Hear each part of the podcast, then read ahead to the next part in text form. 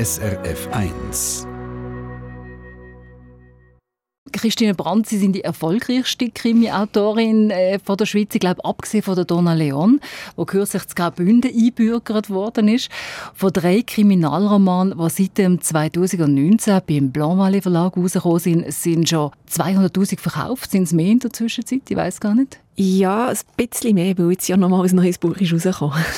es gibt aber sicher auch Hörerinnen und Hörer, die noch nie ein Krimi von Ihnen gelesen haben. Wie würde Ihre treueste Leserin all denen ihre Krimis erklären, die sie noch nie gelesen haben? Meine treueste Leserin? Ich glaube, sie würde sagen, äh, das Besondere an meinen Krimis sind wahrscheinlich Personen. Es geht um eine Fernsehjournalistin, die die Nase immer zuvorderst hat und sie ist liiert mit einem Kantonspolizist, was immer wieder ein Schwierigkeiten gibt in der Beziehung. Und die dritte Hauptperson, das ist die besonderste Hauptperson, das ist der Nathaniel und er ist blind und er hat auch immer wieder Rätsel zu lösen dass sich ein Buch über 86.000 Mal verkauft in der Schweiz, wie ihre Krimi eben blind, wo Sie gerade angesprochen haben. Das ist doch erstaunlich viel. Das äh, schaffen nicht so viel. In Deutschland ist er auch auf der Bestsellerliste gewesen. Verdient man eigentlich auch viel Geld, wenn man so abrumt wie Sie? Ja, nein, leider nicht so viel. also ich kann mich nicht beklagen, weil der Blauallee Verlag der zahlt mir wirklich einen grosszügige Vorschuss für meine Bücher und da bekomme ich ein Drittel, wenn ich den Vertrag unterschreibe, ein Drittel, wenn ich das Manuskript abgebe und ein Drittel, wenn das Buch erscheint. Aber diesen Vorschuss muss ich mir zuerst abarbeiten. Also mit jedem verkauften Buch tue ich ein Stückchen abarbeiten und ich bekomme aber pro Buch nur etwa, je nachdem, welche Ausführung das ist, zwischen 6 und maximal 10% vom Ladenpreis. Also wenn das Buch irgendwie, weiß jetzt gar nicht, 18 Franken kostet, bekomme ich vielleicht 1,40 und 15% davon gehen an Agent. Also man muss schon viele Bücher verkaufen, weil es steckt auch recht viel Arbeit so in einem Buch. Aber Sie können davon leben, zu dem kommen wir noch ein bisschen später. Wie fest freut man sich selber über so viel Erfolg? Mm, also ich habe wahnsinnig grosse Freude. Ich freue mich vor allem aus dem Grund, weil mir das jetzt ein Leben ermöglicht, das ganz anders ist als vorher, weil ich nicht ortsgebunden bin. Ich kann jetzt wirklich dort arbeiten, wo ich will, wenn ich nicht gerade mit Lesungen unterwegs bin, wie jetzt. Und das ist für mich, wo immer, immer, immer wahnsinnig gerne bin gereist, wo immer glücklich war mit dem Rucksack am Rücken. Für mich ist das wirklich ein grosses Glück, dass das jetzt möglich ist. Und die meisten von ihren Büchern, die sind auch unterwegs entstanden. Sie sind eben, wie Sie schon sagen, eine Vielreiserin, da kommen wir auch noch drauf. Zuerst würde ich noch gerne zurückgehen an den Ort, wo wahrscheinlich auch der Ursprung liegt für Ihren Hang zum Krimi schreiben. Sie sind gebürtige Emmentalerin, Tochter vom Dorfschreiner und Bestatter. Darum auch die Verbindung zum Tod. Äh, seit Sie auf der Welt sind, links von Ihrem Elternhaus hat der Metzger gewohnt, rechts der Jäger. Ist Ihnen der Hang zum Morbiden schon quasi in die Wiege gelegt worden? Also ich denke, ich bin wirklich in einem speziellen Umfeld aufgewachsen und das hat sicher einiges dazu beigetragen, dass ich jetzt in diesem Krimi-Genre bin gelandet. Und gleichzeitig muss ich sagen, hat es auch geholfen, dass ich weniger Berührungsängste habe. Es gibt weniger Tabu. Der Tod war nie Tabu, der Tod war Alltag bei uns. Und was ich auch sehr dankbar bin dafür, dass ich als Bestattertochter aufgewachsen bin, ist, dass ich das Gefühl habe, ich habe sehr früh gelernt, dass man jeden Moment als Mann oder Frau oder Kind wegen der blödsten Gründen plötzlich kann sterben und das ist mir so bewusst gewesen, dass ich sehr überrascht war, als ich 20 geworden dass ich immer noch am Leben bin. Und ich denke, das hat mir auch geholfen, ein Leben zu führen, in dem ich eben intensiv lebe und probiere im Moment zu leben und vor allem probiere das Leben zu genießen, solange es noch da ist. Hat sich die Beziehung zum Tod auch verändert innerhalb von der Lebensjahr? Ich bin ein bisschen gelassener geworden, weil ich bin ja eigentlich immer davon ausgegangen, dass es ein äh, mega Erfolg ist, 20 zu werden. Als ich 40 geworden habe ich schon gedacht, wow, jetzt habe ich schon 40 Jahre geschafft. Und jetzt denke ich, ja, jetzt habe ich schon viel Leben können in mein Leben reinpacken und bin schon sehr zufrieden damit. Wenn ich, ich bin sehr froh, dass ich nicht jung habe müssen sterben. Also von dem her ist eine größere Gelassenheit jetzt vorhanden. Ist das Gedankengut nur darum, da, weil das eben Ihr Umfeld natürlich Salma auch schon mitgebracht hat, oder kommt das auch vielleicht durch die Arbeit für einen Papa, der Bestatter war, dass man auch mehr über den Tod geredet hat? Natürlich, weil er auch noch war, als das andere Familien gemacht haben? Ja, er war natürlich einfach präsent. Also ich war als kleines Mädchen trainiert, wie sie muss das Telefon abnehmen, wenn jemand anruft und sagt, unsere Angehörige ist gestorben. Ich habe zum Beispiel meine Urgroßmutter schmücken, wo sie tot im Sarg ist gelegen. Oder ich habe im Leichenauto gelernt, Auto fahren. Ich habe auch sonst Zerg dürfen helfen, ausstatten. Es ist einfach etwas ganz Normales gewesen, was es ja auch wirklich ist. Ich meine, der Tod gehört extrem zum Leben. Aber in unserer jetzigen Gesellschaft wird er halt extrem tabuisiert. Also ich meine, sogar im Altersheim wird irgendwie, bleibt einfach plötzlich ein Platz leer und man kann nicht an die sagen und der Bestatter muss durch den Keller reinfahren, dass man nicht das gleiche Auto draussen sieht. Ich finde der generelle Umgang mit dem Tod heute eher problematisch und dort, wo ich bin aufgewachsen bin, hat es halt einfach dazugehört und ich denke, das ist irgendwie gesünder. Sie sind, glaube ich, auch im Leichenwagen in die Ferien gefahren mit Ihren Eltern. Das habe ich ein bisschen gestohlen für eine Szene im Buch «Der Bruder», wo Irena Junt an ihre Kindheit zurückdenkt und dann fahren sie mit dem Kombi mit mit in Nacht los auf Südfrankreich und das ist wirklich aus meiner eigenen Familiengeschichte. Wir sind aber auch mit dem Kombi mit in Nacht losgefahren nach Südfrankreich, aber unser Kombi war eben der Leichenwagen gewesen. und das war super, gewesen, weil man die Campingmatratze hinten reinlegen und wir Kinder haben herrlich Platz gehabt zum Pfusen. Und das ist für Sie auch etwas völlig Normales gewesen? Also man hat sich da nicht ein bisschen geschudert, weil man gewusst hat, dass da schon x Leichen drin gelegen sind? Nein, natürlich, natürlich nicht. Man hat sich überhaupt nicht geschudert, weil es ist ja so normal gewesen. Und ähm, einzig, wenn man manchmal, das, war noch zu einer Zeit, gewesen, wo man nicht sehr oft mit dem Auto in die Schule gebracht wurde, aber wenn das mal der Fall war, dann ist es mir aufgefallen, dass vielleicht etwas nicht ganz normal ist, weil wenn wir ein Schulgespendli am Strassenrand und der Vater hat angehalten, für die Person mitzunehmen, dann wollten die meisten nicht einsteigen Was ich jetzt noch nachvollziehen natürlich, vor allem in einem gewissen Alter. Haben Sie sich selber auch schon Gedanken gemacht, äh, wie Sie mal bestattet werden also ich habe ja das Gefühl, dass ich wahrscheinlich mal bei einem Flugzeugabsturz sterbe. Und warum das? Ich weiß es nicht. Also irgendwie seit, ich, gehe, seit ich weiß nicht. Ist einfach so ein Gefühl. Und dann gibt es gar nicht so viel zu beerdigen. Und irgendwo in einem Meer verschollen zu sein, das ist eigentlich für mich ganz eine gute Vorstellung. Also es ist mir äh, ehrlich gesagt ziemlich egal. Also wenn ich das Buchgefühl hätte und so quasi auch die Intuition, dass ich würde bei einem Flugzeugabsturz ums Leben kommen, ich würde glaube gar nicht mehr in ein Flugzeug einsteigen. Wie machen Sie das? Ja, da, ich glaube, das ist irgendwie Schicksal, das ist vielleicht nicht zu verhindern. Dann würde man, wenn ich jetzt nicht mehr in ein Flugzeug einsteigen wäre ich erstens unglücklich, weil ich nicht mehr mein zweites daheim in Sansibar könnte fliegen und zweitens würde mir dann garantiert das Flugzeug auf den Kopf stürzen. was auch eine äh, spezielle Fantasie ist natürlich, aber wer weiß, was nicht alles kann passieren kann. Tönt ein bisschen nach die sich selbst erfüllenden Prophezeiung. Ja, ich hoffe es jetzt nicht. Wir werden es sehen. Aber das gehört natürlich, das ist etwas, was mich halt auch im Alltag, meine überbordende Fantasie, die ist natürlich nicht immer nur ein Sagen. Gerade so, wenn ich in einem Flugzeug hocke oder sonst irgendwo, stelle ich mir dann immer vor, was jetzt gerade alles könnte passieren. Aber ich habe gelernt, damit umzugehen und habe zum Glück nicht, bin nicht ein ängstlicher Mensch, von dem her tut es mich nicht einschränken in meinem Leben. Die Fantasie, haben Sie die schon immer gehabt, schon als Kind, oder sind die plötzlich einfach mal da gewesen, durch Ihre Arbeit als Journalistin? Nein, ich glaube, die ist schon immer da gewesen. Also ich hatte einen Detektivclub, gehabt, wo ich irgendwie neunjährig war und da hat irgendwie der Nachbar aus einer, aus einer Fabrik ein grosses Päckchen rausgedreht und ich bin überzeugt, dass in diesem Päckchen ein Leichen entsorgt wird, obwohl ich irgendwie vielleicht zehnjährig war oder so. Also meine Fantasie, die ist glaube ich schon immer da gewesen. und ich habe kürzlich auch so Kurzgeschichten gefunden, die ich geschrieben habe mit, äh, als Schülerin, wo ich das Gefühl hatte, yes, das geht, dass ich mir dann schon alles vorstellen konnte. Und Sie sind ja auch eine Vielschreiberin. Also ich glaube, es gibt wenig Leute oder Krimiautorinnen, die so viele Bücher rausgeben wie Sie. Äh, fließt das immer oder kennen Sie auch Schreibblockade?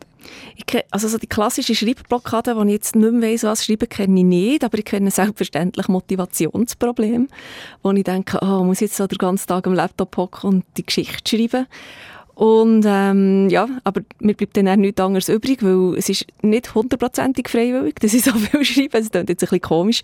Aber ich habe natürlich meine Verträge, die ich abgeschlossen habe, die ich abschließe, für das ich eben gleich genug Geld zum Leben verdiene. Und da habe ich meine Deadlines, wenn die Bücher abgegeben werden und dann muss ich mich dann zwingen, auch wenn ich vielleicht jetzt gerade mal nicht so motiviert bin, muss ich mich dann gleich zwingen, die paar Seiten pro Tag auf den Platz zu bringen. Bis Ende 2017, da haben Sie als Journalistin geschafft, unter anderem bei der NZZ als Redaktorin. Sie haben beim Schweizer Fernsehen geschafft, unter anderem auch bei der Rundschau. Beim Bund sind Sie gesehen und Sie haben Haufen Gerichtsreportagen verfasst. Heute sind Sie, Sie haben gesagt, selber Autorin, freie Journalistin und dank dem Erfolg für Ihre Bücher sind Sie eben auch seit ein paar Jahren komplett selbstständig. Wie hat sich denn das Leben auch verändert? Verändert? Ah, es hat sich total verändert. Also um 180 Grad würde ich sagen. Ich bin ganz ganz gerne Journalistin gewesen. Also ich habe immer das Gefühl gehabt, das wäre bis zur Pensionierung gewesen. Das war mein Traumjob gewesen. Und dann habe ich aber den Vertrag bekommen, wo es ein paar Tage ist gegangen, bis ich realisiert habe, was das überhaupt bedeutet. Zuerst habe ich das Gefühl gehabt, ich fahre einfach so weiter, äh, bei der Zeitung arbeiten und in, in den Ferien hobbymässig schreiben. Und dann habe ich aber plötzlich realisiert, dass ich jetzt dort einen Vorschuss bekomme und wenn das aufgeht, ich habe dann noch keine Ahnung gehabt, ob sich das Buch auch wirklich verkauft. Ich habe noch überhaupt keine Ahnung gehabt, ob ich noch ein zweites Buch diesem Verlag verkaufen kann. Aber ich gedacht, das ist jetzt die Chance, wo alle, die Bücher schreiben, vielleicht ein Leben lang darauf warten und nur ganz wenig überkommen. Und habe gemerkt, dass wenn ich meine Lebenskosten reduziere, dann kann ich sehr freiheitlich leben, weil ich eben immer dort sein kann, wo ich will. Und dann habe ich beschlossen, den Job zu künden, die Wohnung aufzugeben und eine schreibende Nomadin zu werden. Und seitdem bin ich viel weniger in der Schweiz als früher und lebe sehr getreu am Motto, mehr, mehr und nie mehr Winter. Und, und so ist es ja auch. Sie leben noch in Sansibar, die Hälfte vom Jahr. Also wenn bei uns Winter ist, leben sie im Sommer. Und sie leben aber auch jetzt, wenn sie in der Schweiz sind, Lesungen machen, in WGs. Wie müssen wir uns das vorstellen? Also ich habe ein Zimmer bei einer Freundin, wo ich jetzt gerade bis jetzt hatte, wo ich jetzt drei Jahre war. Und das ist ähm, eigentlich schon noch eine Art in ein Wegezimmer, auch wenn ich nicht viel dort war. Und wenn ich dann manchmal länger, länger in der Schweiz war und ein bisschen mehr Raum habe gebraucht, das ist eine ganz kleine Wohnung, dann habe ich temporäre Orte gesucht, wo ich schreiben kann, manchmal bei Freunden oder bei Leuten, die sonst verreist sind. Und jetzt bin ich mich so ein bisschen am neu organisieren habe jetzt im Moment das Mansardenzimmer, das auch eine Art wie eine WG ist. Und ich komme immer irgendwo unter. Es ist eigentlich ein Glück für mich, dass es nicht lange braucht, bis ich mich irgendwo daheim fühle. Sie gehen gegen 50 zu. Ist das ein Leben, das Sie sich auch bewusst so ausgesucht haben? Weil Haufen wollen ja dann so ihre materialistischen Sachen um sich haben, eine Wohnung, vielleicht eine Wohnung kaufen. Sie machen das Gegenteil, machen das, was man vielleicht als Student oder Studentin macht. Ja, es ist noch speziell, weil als ich jung war, bin ich nie in WGs gewohnt. Das hat erst irgendwie um die, hm, gegen die 40 Jahre angefangen. Und ähm, nein, es ist ich kann es nicht genau beschreiben, aber ich, ich hatte eine grosse Wohnung, hatte, die war über 90 Quadratmeter groß, wo zwar nachher auch gegen Ende noch eine Freundin ist eingezogen aber das war äh, eine grosse Wohnung mit vielen Möbeln drin und ich bin zurückgekommen von einer ich habe eine Auszeit genommen, bin sieben Monate um die Welt gereist, alleine mit dem Rucksack und habe nur den Rucksack dabei gehabt. Und als ich bei Hause kam, hatte ich das Gefühl, ich habe viel zu viel Besitz. Und zwei Monate später ist das Telefon von meinem Agent mit dem Vertrag, mit dem Verlag. Und dann habe ich gemerkt, okay, ich habe mit ganz wenig leben und mit ganz wenig zufrieden sein. Und darum ist es mir dann auch nicht so schwer gefallen, die Wohnung aufzugeben. Es war nicht so einfach gewesen, all die Sachen loszuwerden, mhm. erstaunlicherweise, obwohl ich fast alles verschenkt habe. Aber es war ein kleiner Aufwand. Gewesen. Aber mit jedem Besitztum, also der Fernseher, das Möbel, das Sofa, mit allem, was zu meiner Haustür aus verschwunden ist, das war wie wenn Ballast wäre von mir gefallen. Und jetzt habe ich das, ähm, also jetzt habe ich all, all die Sachen, die ich besitze, passen so in eine Mobility-Van rein. Und ich finde, das ist ein extremes befreiendes Gefühl, weil wenn ich irgendwie mal weggehe, irgendwie, wo man, dann mit mir einfach so eine Van und dann bin ich mit all meinem Hab und Gut verschwunden.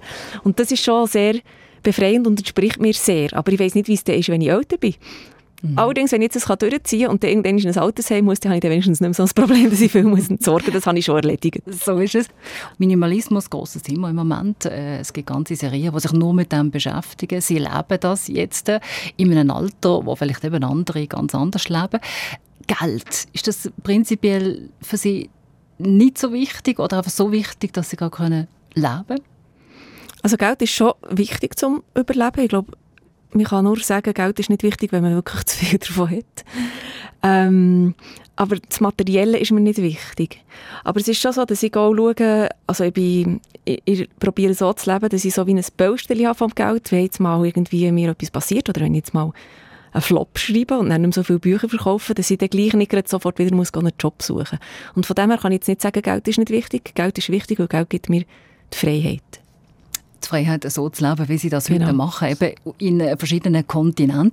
Ich habe noch mal gelesen, Sie sind auch äh, Dogsitterin zum Teil, ich glaube auf Bali, stimmt das? Ja, das ist jetzt leider in den letzten Jahren wegen Corona zu gewesen, aber bevor Corona ist gekommen, bin ich als Dogsitterin unterwegs gewesen und ich liebe diesen Job über alles. Das ist, ähm, es gibt so eine, äh, eine App, wo man sich kann um die Jobs bewerben kann. Die heisst Trusted House Sitters. Und zum Beispiel bei einem Bewerbungsgespräch auf Bali, also ich glaube, mein zweiter Job, den ich hatte, war die Frage von dieser Australierin, eine Expat, die dort gewohnt hat, sie hat fünf Hunde gehabt, ist ihre Frage ob ich auf einem Roller fahren also auf einem Vespa-Töffel mit fünf Hunden drauf. Und sie hat zwar nicht einmal einen Ausweis gehabt, aber sie ist dann gleich irgendwie gegangen, sie hat so ein Eingericht gehabt. Und das ist für mich einfach das Optimale, weil ich bin nicht allein, ich habe Hunde um mich herum. Also beim Schreiben ist ein sehr einsamer Job und gleichzeitig kann ich gratis wohnen, zum Teil in super Villen mit Pool und Poolboy und Maid, weil in Bali die Experts so leben und es ist wie eine Win-Win-Situation für mich. Mit Poolboy klingt natürlich per se jetzt schon gut und, und der Hund. Das heisst, ähm, sie sind aber äh, auch immer allein. Auch wenn jetzt äh, die Hunde dort sind oder noch Angestellte dort sind, man muss schon auch jemand sein, der mit dem Alleinsein Schlag kommt. Oh, ich komme sehr gut Schlag mit dem Alleinsein. Also mir ist es sehr wohl. Und eben auch die Weltreise, einmal rundum, als ich sieben Monate unterwegs war, bin ich alleine gereist. Ich habe zwar noch Besuch bekommen von meinem Cousin und von einer Freundin für eine kurze Zeit. Aber ähm, mir ist es sehr wohl allein und ich finde auch Alleinreise etwas wahnsinnig Schönes. Und es ist dann auch, wenn ich so ein bisschen länger an einem Ort bin, für zu schreiben, ist es auch immer so ein bisschen manchmal komme ich mir vor, wenn ich so in ein fremdes Leben könnte eintauchen könnte, mit fremden Hunden, in einer fremden Wohnung. Und ich finde, ich tue wie mehrere verschiedene Leben in mein Leben reinpacken und das gefällt mir sehr. Und das kann ich mir vorstellen, es gibt natürlich auch immer wieder andere Fantasien, neue Fantasien für Ihre Bücher. Sie haben auch mal gesagt, Sie haben sich ganz bewusst gegen Kinder entschieden. Hat da auch kein Partnerplatz in Ihrem Leben? Doch, da hast schon, da, da, das hat schon Platz. es können einfach nicht so 0815 traditionelle Beziehungen sein, das würde nicht funktionieren. Weil ich mich eben nicht mehr, ich will mich nicht mehr binden an einen Ort. Aber ähm, das gibt natürlich schon also ich gehe nicht lieblos durch mein Leben, natürlich. Aber und das mit den Kindern war zwar schon ein bewusster Entscheid, gewesen, aber Gott sei Dank war auch nie der Wunsch da. Gewesen. Also schon, schon ganz früh als Kind hatte ich das Gefühl, man hat einfach Kind als Frau. Und als ich dann eine junge Erwachsene war, habe ich gemerkt, nein, ich will glaube gar keine. und ich habe aber einfach nie, nie, nie den Wunsch gehabt und ich glaube, das war für mich ein grosses Glück. Gewesen. Und der Wunsch, dass man zusammen durchs Leben geht, zusammen das teilt, äh, in einer Partnerschaft lebt, der war auch nie so groß gewesen, dass sie das jetzt eben würden vielleicht tauschen gegen das Leben, das sie jetzt haben. Ja, ich sage nicht nie, nie. Also in jedem Lebensbereich sage ich nie, nie. Aber wenn ich mir jetzt vorstellen. Ich kann mir das ehrlich gesagt nicht vorstellen. Wenn ich mir jetzt vorstelle, ich müsste jetzt mit einem Partner in einem Einfamilienhäuschen leben und so ein gesetztes Leben führen, also dann wird es mir ein bisschen trümmelig, das ist einfach nicht mein Ding. Dann würde ich mich, glaube ich, ein bisschen gefangen fühlen. Aber das ist sicher etwas, was sich jetzt auch über die Jahre entwickelt hat, weil ich so viel Freiheit entdeckt. Und das ist halt so sehr auch ein ähm, westeuropäisches Ideal, sage ich jetzt mal. Und wenn ich hier so erzähle, wie ich lebe und ich bin hier unterwegs und dann bin ich wieder dort unterwegs, dann sagen die Leute hier oft, wow, bist du mutig, wow, das ist ja speziell. Aber wenn man mal so unterwegs ist, trifft man so viele Menschen, die ähnlich unterwegs oder noch viel krasser unterwegs. Also wenn ich aber manchmal irgendwie Leute treffe, komme ich mir vor, ich bin immer noch so ein auf Sicherheitsbedachtes Emmentaler Kind im Vergleich zu anderen. Also ich treffe Leute, die seit fünf Jahren um die Welt segeln, die seit sechs Jahren sonst irgendwie im Rucksack unterwegs sind oder die verrückte Sachen in Afrika machen. Und wenn man sich mal loslöst von dem idealen Bild, das die Gesellschaft uns ein bisschen auch aufdrängt, dann merkt man plötzlich, dass extrem viel möglich ist. Aber das sind ja alles auch immer noch flüchtige Bekanntschaften oder sind das zum Teil auch Bekanntschaften, die länger bleiben? Das sind zum Teil es ist noch interessant, also in Zanzibar habe ich jetzt einen grossen Freundeskreis und das sind sehr beständige Freundschaften und sehr enge Freundschaften auch. Und da gibt es Leute, die ich vielleicht irgendwie mal drei Wochen mit ihnen unterwegs bin, weil ich ihnen begegnen, dann man mal ein bisschen und den gleichen Weg machen. Und das ist zum Teil zehn Jahre her, aber dank den neuen Medien mit Facebook und so, habe ich zu vielen Leuten immer noch sehr guten Kontakt und auch manchmal sogar Telefon und man tut sich austauschen und man muss nicht räumlich näher beieinander sein, für dass man eine gute, stabile Verbindung haben kann. Ihre Krimis spielen in, in Bern und in Zürich, also vorwiegend in der Schweiz, entstehen aber in Zanzibar oder sonst wo auf der Welt. Merkt man das irgendwie auch in den Büchern? Also ich glaube, man merkt es in den Büchern nicht, wenn man es nicht weiß. Es ist einzig so, wenn ich in Sansibar in einem Strandbeizli sitze und wahnsinnig heiß habe, dann schreibe ich sehr, sehr gerne Szenen in der Schweiz, wo sich alle etwas abfrieren und kalt haben, so ein bisschen aus Schadenfreude raus. Und ähm, ja, aber sonst merkt man es wahrscheinlich nicht, weil eigentlich spielt es ja überhaupt keine Rolle, wo das ich schreibe, weil wenn ich ein Buch schreibe, muss ich ja so fest in das Buch eintauchen, dass ich sowieso in einer anderen Welt bin. Und dann spielt es keine Rolle, ob ich jetzt heiß habe oder kalt habe, ob ich jetzt in Afrika hocke oder in einer Berghütte in den Alpen. Also es ist wirklich, ich, ich tauche so fest in eine andere Welt, dass es die Außenwelt wirklich keine Rolle spielt. Es gibt die andere Welt, die fiktive, die Sie jetzt gerade angesprochen haben für Ihre Bücher. Es gibt aber auch ein aktuelles Buch, «Wahre Verbrechen», wo jetzt rausgekommen ist, wo sechs Fälle beschrieben werden, wo Sie selber als Gerichtsreporterin auch miterlebt haben. Was lernt man denn eigentlich in einem Gerichtssaal über die Abgründe der Menschen? Ja, wir lernen in Gerichtssaal, dass sehr, sehr viel möglich ist und ganz viel möglich ist, was man sich eigentlich gar nicht vorstellen kann. Ich finde, die Realität ist immer noch sehr erschreck viel erschreckender als alles, was ich mir ausdenken könnte. Und gleichzeitig hat es für mich einfach immer eine wahnsinnig grosse Faszination, die Gerichtsverfahren, weil ich kann sich das vorstellen, das ist ein Gerichtssaal, der an einem Tag oder einer Woche, je nachdem wie lange das Verfahren dauert, so unglaublich unterschiedliche Lebenswege aufeinander prallen. Also einerseits natürlich die, die Professionellen, das Gericht, Staatsanwalt, Verteidiger, aber dann eben auch Angehörige von den Opfern, Angehörige vom Täter, der Täter, das Opfer, wenn es überlebt hat. Und mich immer die Geschichten interessiert, die hinter diesen Menschen stehen und warum das eben ihre Wege genau an diesem Tag dort jetzt aufeinander prallen. Und das ist schon, es kommt mir vor wie so einen kleinen eigenen Kosmos und für mich hat es immer eine grosse Faszination gehabt und hat es immer noch. Dort wird ja doch sehr viel erzählt. Man lost ähm, auch im Mörder zu. Ist das für Sie etwas ganz Normales oder je nachdem, was da passiert ist, auch immer wieder etwas, was Sie selber vielleicht auch mal einen Moment innehalten und nochmal schlucken, wie Sie das noch nie gehört haben, vielleicht, was dort passiert ist? Ja, mir wird schon, ich würde jetzt nicht sagen abbrühen, das möchte ich nicht, dass mir das passiert, aber mir, es, mir ist nicht mehr so, also man kann nicht mehr so viel erschrecken, sage ich es mal so, weil, weil ich wirklich auch schon so viel habe gehört und es ist aber schon so, wenn ich im Gerichtssaal innen bin und den Block vor mir habe oder manchmal auch den Laptop, dann ist das so ein Stückchen weit wie eine Schutzwall, dass es mir nicht allzu nahe geht. Und gleichzeitig gibt es zum Beispiel bei dem Tötungsdelikt von Rupperswil, wo auch in meinem Buch vorkommt, dort habe ich auch, während ich geschrieben habe, ein Foto von den Opfern neben mir gehabt, für mir das bewusst zu machen, um wen es geht. Weil ich eben nicht abgehärtet sein ich wollte auch etwas spüren dabei. Und interessant war, als ich die alten Fälle zum Teil wieder aufgeschafft für das Buch «Wahre Verbrechen», wo ich eben nicht mehr im Gerichtssaal war, wo ich nicht mehr unter Redaktionsdruck war, innerhalb von ein paar Tagen grosse Geschichte schreiben für die NZZ am Sonntag. Da in meiner eigenen Küche nochmal alle Akten durchgehen, dort ist mir dann zum Teil richtig nahe gegangen und das hat auch irgendwie vielleicht ein bisschen zu einer Verarbeitung noch beigetragen. Also es ist vielleicht auch noch gut gewesen, dass ich das nochmal abschreiben konnte. Also Sie, Sie sagen da ja noch etwas Wichtiges. Sie haben jetzt ein Foto von den Opfern bei sich gehabt, weil oft ist ja dann schon der Schwerpunkt auf dem Täter. Ja, unser Justiz Justizsystem ist extrem auf den Täter ausgerichtet, weil es geht um seine Tat, es geht um die seine Strafe, es geht oft auch um seine Therapie und um seinen psychischen Zustand und Opfer werden in unserem Justizsystem sehr am Rand gelassen und äh, vergessen zum Teil auch. Und das habe ich auch ein bisschen probiert aufzufahren, in einer Geschichte mindestens, wo ich mit der Mutter von einem Mordopfer eng zusammengearbeitet habe, dass sie mir das erzählen da der Goldküstenmord in Küsnacht. Ähm, und ich denke, es ist wichtig, und im nächsten Buch, wo ich jetzt auch schon dran bin, der «Wahre Verbrechen» Band 2, dort bin ich jetzt auch mit einer Opferfamilie intensiv im Gespräch. Ich finde, es ist wichtig, dass man den Opfern eben auch eine Stimme gibt. Was reizt Sie an deren Atmosphäre? Sie haben schon ein bisschen angetönt, sind die verschiedenen Leben, die aufeinander prallen? Ja, es ist einerseits das, eben die Geschichten, die hinter diesen Menschen stehen, weil es ist ja, wenn man so von außen schaut auf Kriminalität, dann haben sehr viele Leute das Gefühl, ja, es gibt einfach böse und gut. Das ist einfach schwarz und weiß, aber es ist alles andere als schwarz und weiß. Es hat sehr, sehr viel Grautöne. Und wenn man dann plötzlich auf das Leben schaut, von einer Täterin oder von einem Täter zum Beispiel, merkt man plötzlich, oh, leck, oh, leck. Und mir ist es viel gegangen, ich werde sehr oft auch gefragt, ob es mich dann nicht abzieht, weil es ja wirklich dramatische Schicksale, die man dort hört. Und mir passiert eben immer fast so ein bisschen etwas Gegenteiliges. Ich gehe aber raus aus dem Gerichtssaal und bin wahnsinnig dankbar für mein Leben. Dass ich nicht auf der Seite vom Opfer bin gelandet, bis jetzt hoffentlich wird es nie kommen, und dass ich aber auch nicht auf der Seite der Täterin bin gelandet. Also, dass ich ein Leben habe können führen das mich nicht in einen Gerichtssaal hat geführt als Betroffene. Und Sie sind natürlich auch wieder wie ein Kind nach dem Tod. Ja, das stimmt.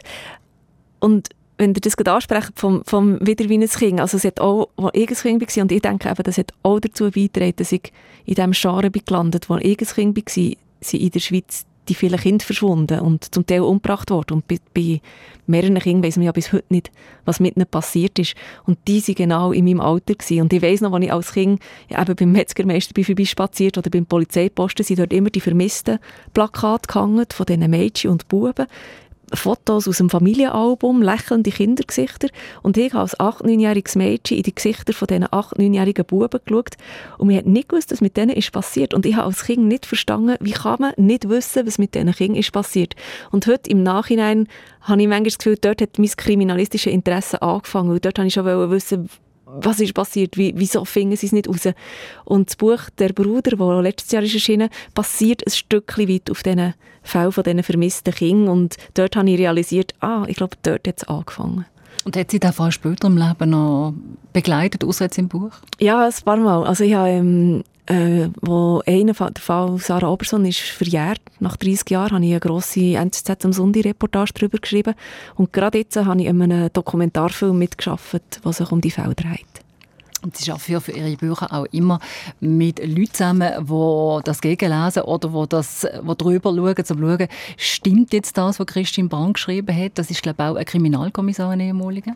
Ja, es ist, äh, er ist jetzt gerade frisch pensioniert, äh, der Felix Wenger von der Kantonspolizei Zürich, der seine ganze Karriere lang, fast ganze Karriere lang Tötungsdelikt hat aufgeklärt.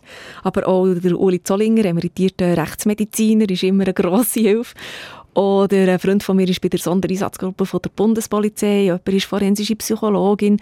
Also ich, ich habe wirklich so ein breites Netz, das ich aufbauen konnte, wo eigentlich alles Freunde sind mittlerweile. Und das sind mir zum Teil grosse Helfer. Ich habe ja schon, ich bin oft in Gerichtssälen gehockt, ich habe viele Mörder gesehen, aber ich bin nicht super Expertin. Ich habe ja zum Beispiel, Gott sei Dank, noch nie jemanden umgebracht. Und dann, wenn ich in diesen Krimis schreibe, komme ich manchmal in Situationen an, wo, wo ich ein Problem muss lösen muss. Also wo sich um Mord und Totschlag dreht, das sind zum Teil abstruse Probleme. Und ich könnte irgendwie drei Wochen darüber nachdenken, aber ich weiß genau, der Felix Wenger oder der Uli Zollinger hat die Lösung in drei Minuten.